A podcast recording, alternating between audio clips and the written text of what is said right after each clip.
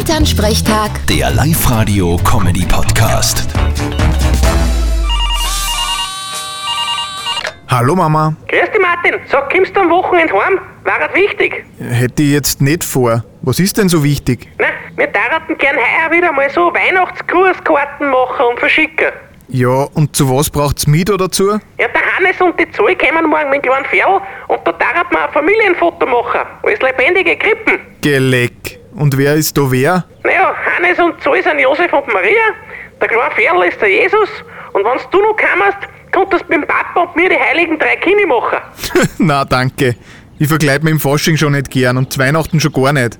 Außerdem ist so ein Weihnachtsgrußkarten ja komplett lächerlich. Ah, da bist du immer so destruktiv. Was sollen denn der Papa und ich dann darstellen? Zwei heilige Kinder, wie schaut denn das aus? Sagt's halt einer ist in Kurzarbeit. Oder ihr stellt's was anderes dar. Und was? Naja, zum Beispiel Ochs und Esel. Vierte Mama. Du sei nicht frech. Vierte Martin. Elternsprechtag. Der Live-Radio-Comedy-Podcast.